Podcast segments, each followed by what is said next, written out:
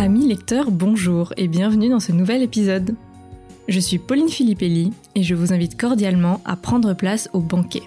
Le banquet, c'est le podcast pour les passionnés de livres sous toutes ses formes, que ce soit de la littérature classique, de développement personnel, des magazines, tout y passe. Je poste un épisode toutes les semaines et une fois par mois, je vous décortique un livre qui m'a particulièrement marqué et j'espère bien vous donner envie de le dévorer. Quand j'ai réfléchi au livre dont j'allais vous parler dans cette première chronique littéraire, j'ai tout de suite pensé au journal d'Anne Frank. Pour tout vous dire, j'ai lu ce livre pendant le premier confinement et franchement, j'ai été bouleversée par ma lecture. Déjà parce qu'on lit le journal intime d'une jeune fille juive qui, pour sauver sa vie, va vivre deux ans entiers enfermée dans un appartement avec sa famille et aussi avec une autre famille juive. Donc déjà, le sujet est fort émotionnellement. Mais aussi parce que sa plume, vraiment, elle est incroyable. Elle a 13 ans quand elle écrit et je peux vous dire que je n'avais pas du tout cette prose-là à son âge. C'est très léger, très bien raconté, elle nous embarque littéralement avec elle et c'est ça la puissance de ce livre, c'est que c'est très émouvant de se trouver dans sa tête, de suivre son quotidien de personne bah, persécutée hein, qui doit se cacher et qui doit finalement trouver un sens à cette vie cachée. Après ces deux confinements que nous avons tous vécus avec plus ou moins de difficultés, je trouve qu'on n'a jamais été plus à même d'être en empathie avec Anne Frank et donc de comprendre plus ou moins ce qu'elle a vécu. Et c'est marrant parce que j'ai acheté ce livre d'occasion à Bouligné quelques jours euh, avant le confinement et j'ai été comme attirée quand je l'ai vu. Vous savez, c'est une vieille édition de 1960 donc euh, bon bah c'est un vieux livre avec sa petite odeur, avec ses pages jaunies, euh, avec sa gouttière colorée en bleu, bon bah délavée hein, disons-le, avec le nom de l'ancien propriétaire griffonné au crayon papier sur la page de garde. Et pourquoi je vous raconte ça? Euh, Parce que du coup ça a vraiment marqué encore plus ma lecture je pense, comme si je lisais un peu le journal manuscrit d'Anne Frank. Parce que bon il faut bien se le dire, le contenu est bouleversant. Quand je dis que j'ai lu le journal d'Anne Frank, souvent la réaction c'est ah bah moi je pourrais pas ou ah ça doit être trop triste. En gros, on prend un peu pour une masochiste. Eh bien, figurez-vous que pas du tout. Ce livre est vraiment incroyable et finalement c'est assez joyeux. Anne Frank est positive, pleine d'entrain, espiègle, et ce livre n'est pas du tout une longue complainte effroyablement triste. Vraiment, ne vous attendez pas à ça, parce qu'en réalité, c'est une lecture qui, la plupart du temps, est assez légère, malgré le sujet lourd en toile de fond. Quand on tourne la dernière page du journal d'Anne Frank, je peux vous dire qu'on a du mal à retenir son émotion. Le journal s'arrête brutalement, le mardi 1er août 1944, et l'épilogue vient nous ramener à la réalité. La police a fait une descente le 4 août 1944, donc trois jours après les dernières lignes, dans l'appartement où il se cachait. La Gestapo pilla les lieux et laissa l'appartement sans dessus-dessous, laissant à terre des revues, des livres, mais aussi le journal d'Anne Frank. Des amis des Frank sont revenus sur les lieux quelques temps après et ont trouvé là, dans ce capharnaüm, le journal. Des camps de concentration, seul le père d'Anne Frank est revenu. Anne est morte en mars 1945 dans le camp de Bergen-Belsen après huit mois de détention et deux mois avant la libération de la Hollande. Et rien que de vous dire ça, je vous avoue, j'en ai un peu les larmes aux yeux. Anne Frank est la fille de commerçants allemands et a une sœur qui s'appelle Margot. Au début des persécutions nazies, il décide de s'installer en Hollande, donc à Amsterdam, en pensant échapper aux exactions. Finalement, la Hollande est elle aussi envahie et ils commencent à s'inquiéter pour leur futur. Pour 13 ans, Anne reçoit un journal et elle est vraiment très heureuse. Elle décide de s'en faire une sorte d'amie imaginaire à qui elle raconte tout et qu'elle nommera Kitty. Ainsi commencent donc les écrits d'Anne Frank à Kitty sous forme de lettres, un peu comme si elle nous écrivait. Un mois après, en juillet 1942, sa sœur Margot est convoquée par la Gestapo. Autant vous dire qu'ils n'ont pas l'intention de se laisser cueillir sans rien dire, d'autant qu'on voit bien que la population était tout à fait au courant des camps de concentration. La famille Frank décide alors de se cacher. Ils s'installent dans ce qu'ils appelleront l'annexe, qui est en fait une sorte d'appartement situé au-dessus des bureaux d'une société. Dans son journal, Anne Frank fait d'ailleurs un petit schéma qui nous aide à nous repérer.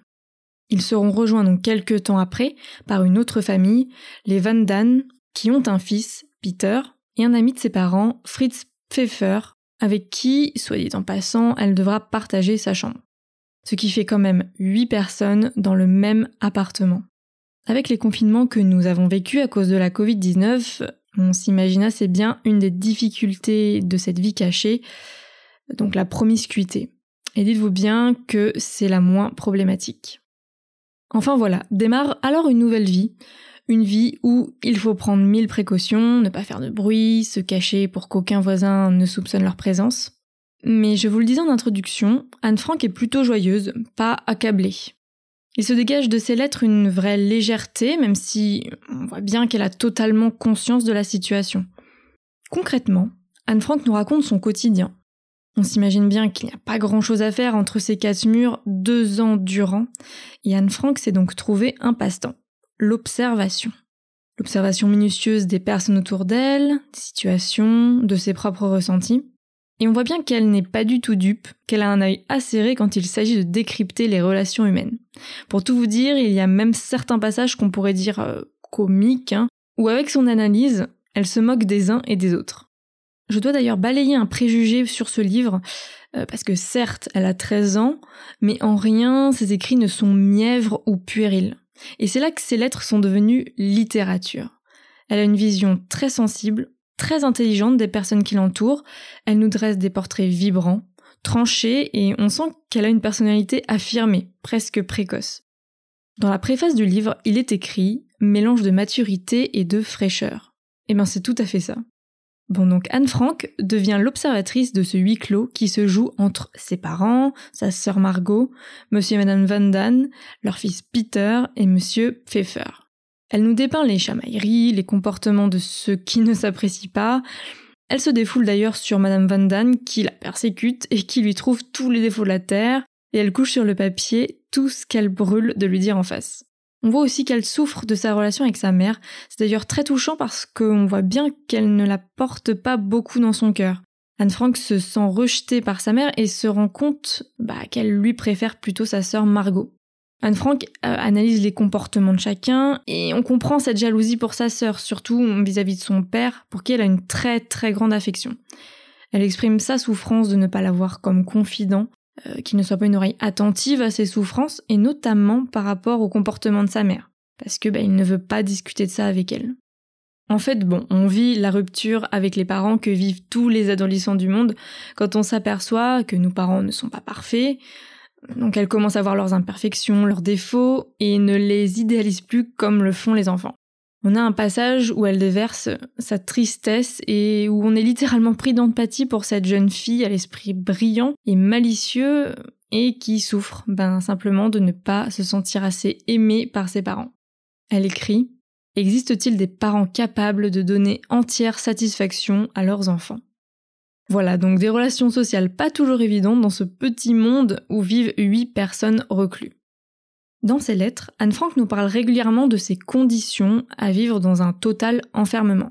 Et on ressent bien la difficulté de vivre entre quatre murs avec, bon, forcément des gens insupportables qui le sont d'autant plus, mais surtout les difficultés pour l'intimité, l'hygiène, les vêtements qui s'usent parce que ben elle grandit donc ils deviennent trop petits, le fait qu'on ne peut pas se laver correctement, elle nous raconte comment il se procure à manger de manière clandestine, comment il passe le temps, qu'elle observe discrètement les passants dans la rue de temps à autre.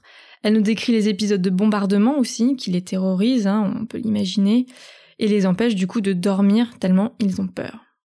Et on prend aussi conscience du grand rôle de la radio, parce qu'elle leur permet de maintenir un lien avec l'extérieur, mais aussi parce qu'elle permet d'avoir des moments d'espoir, notamment quand les Anglais annoncent des bonnes nouvelles, comme par exemple euh, la démission de Mussolini. Bon, mais vous vous demandez sûrement comment font-ils pour se ravitailler en nourriture Eh ben en fait, ils avaient des amis qui venaient leur apporter des courses discrètement de temps à autre. Et d'ailleurs, c'est là qu'on voit toute la difficulté de la situation. Ils sont complètement tributaires de cette aide. Donc, quand un jour leurs amis ne peuvent plus venir parce que malades ou mis en quarantaine, eh ben ils sont forcés de se rationner sans savoir quand ils auront de nouveau des provisions. On sent qu'Anne Frank est consciente du danger et de tout ce qui se passe, mais elle garde tout au long de ses lettres une certaine insouciance. Par exemple, quand elle n'écrit pas pendant un moment, elle commence sa nouvelle lettre par Il n'y avait pas assez de nouvelles pour te raconter quelque chose d'amusant. En fait, Anne Frank est pleine d'esprit et essaye de nous amuser. Suite à un épisode où Madame Van Damme tente de défendre sa modestie, hein, où elle s'énerve un peu toute seule, Anne conclut en écrivant C'est en se chamaillant une bonne fois pour toutes qu'on apprend à connaître quelqu'un à fond. Donc on voit bien qu'elle est pleine d'esprit. Et puis, contrairement à ce qu'on pourrait penser, euh, le livre n'est pas du tout monotone. Je vous avoue, j'avais un peu peur de m'ennuyer à la lecture, mais en fait, Anne Frank écrit, bon déjà elle écrit vraiment bien, avec une malice qui rend son récit très palpitant à lire. Et puis elle n'écrit pas tous les jours. Donc en fait, elle raconte une histoire à chaque fois, avec un recul, et du coup, bah, ça rend très vivant, captivant et même marrant certains passages. Bon, même si globalement Anne Frank est joviale et enjouée, il y a quand même régulièrement des passages qui sont assez glaçants. Je vais pas vous mentir. Forcément, euh, on tremble avec elle quand elle nous raconte bah, sa peur de se faire arrêter, ils suivent l'actualité grâce à la radio anglaise, donc ils savent bien que des juifs sont déportés dans des camps, ils parlent même des chambres à gaz. C'est glaçant de la lire sur ce sujet. En fait, ce qui est surprenant, c'est qu'elle nous parle de son quotidien, des petites chamailleries, de ses préoccupations d'adolescente, on s'habitue à la situation, et vlan, de temps en temps, elle nous ramène d'un coup à la réalité brute de pourquoi elle est ici concrètement. Elle nous fait part de son tracas face à la réalité des autres juifs qui ont été pris par les Allemands, de sa culpabilité même, à être elle dans un lit chaud. Et elle est très touchante parce qu'elle se questionne sincèrement hein, sur sa légitimité à rire. Elle se demande si, quand elle rit, est-ce que ce n'est pas indécent vis-à-vis -vis de ces personnes-là. Il y a d'ailleurs un passage assez poignant au milieu du livre où elle est prise de violentes angoisses et de dépression. Elle commence à s'imaginer comment ça se passerait s'ils étaient tous embarqués. Et forcément, euh, notre cœur se serre quand on sait bah, qu'elle va vivre cette horreur-là. Elle a même parfois des certitudes assez effroyables quand elle parle de l'après-guerre. Elle écrit C'est pour moi une chose qui ne se réalisera jamais. Et ce qui est vraiment terrible, c'est qu'elle vit la libération grâce à la radio.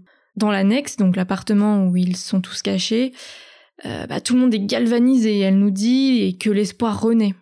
Donc bon, c'est sûr, euh, il y a pas mal de choses qui brisent le cœur à la lecture du livre, malgré, hein, je le répète encore une fois, le ton plutôt léger tout au long des lettres. Mais voilà, forcément, quand elle parle d'avenir, quand on voit combien elle étudie intensément, hein, elle apprend même le français, elle lit d'ailleurs La Belle Nivernesse d'Alphonse Daudet, quand on découvre son envie rêvée d'être écrivain, et qu'elle parle à la fin de faire un roman à partir de son journal, D'ailleurs, elle se demande si elle sera un jour capable d'écrire ce roman, et je vous avoue que ce petit passage est assez dur à lire, je vais pas vous le cacher.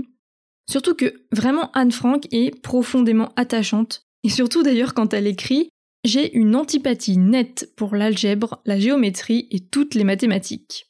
Ça, tous les littéraires se reconnaîtront, je pense, et qu'elle nous explique son amour de l'art. Surtout quand il s'agit d'écrivains, de poètes et de peintres, nous écrit-elle. Le journal d'Anne Frank sera publié en 1947, grâce donc aux amis de la famille Frank qui ont retrouvé le journal dans l'annexe. D'ailleurs, sachez que son père Otto, qui est donc le seul survivant des huit personnes, a censuré cette première publication euh, parce que il a fait retirer euh, toute la partie concernant le flirt d'Anne avec Peter, donc le fils d'Evan Dan. Oui, parce que je ne vous en ai pas parlé, mais elle a une petite histoire avec lui. Mais bon, heureusement, ce passage a été rajouté par la suite. Voilà ce que j'avais envie de vous dire euh, sur le journal d'Anne Frank.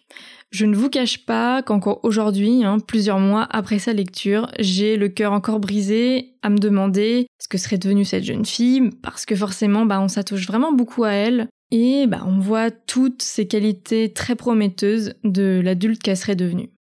Mais bizarrement, euh, cette lecture est vraiment positive, on prend vraiment plaisir à la retrouver au fil des lettres, et puis, bah, c'est quand même un témoignage incroyable de l'histoire. Je vais m'arrêter ici et je suis persuadée que ce livre ne peut que vous toucher parce que ce qui est très émouvant, c'est que comme Anne Frank n'écrit pas dans un souci de publication, comme pourrait le faire un écrivain qui publie ses mémoires, ben il y a une super authenticité dans ses lettres et vraiment c'est très très émouvant.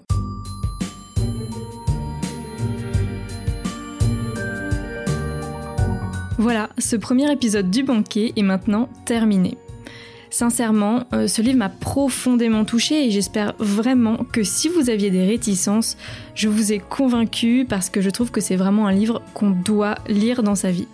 Pour l'expérience formidable qu'il représente, mais aussi comme devoir de mémoire pour tous ces destins brisés inutilement à cause de cette guerre terriblement absurde.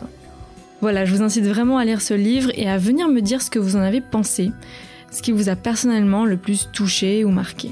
Le pseudo du podcast, c'est le banquet tiré du bas podcast. Et n'hésitez pas à partager aussi cet épisode à un, peut-être même deux amis à qui vous pensez que ce livre pourrait plaire. Une dernière chose, si cet épisode vous a plu, n'hésitez pas à en parler autour de vous, à le partager et à me mettre une note 5 étoiles pour m'aider à donner de la visibilité à mon podcast. En plus de me mettre du baume au cœur, ça m'aide vraiment. Merci beaucoup à tous ceux qui prendront le temps. Quant à moi, je vous dis à la prochaine pour vous rassasier avec un nouveau banquet littéraire.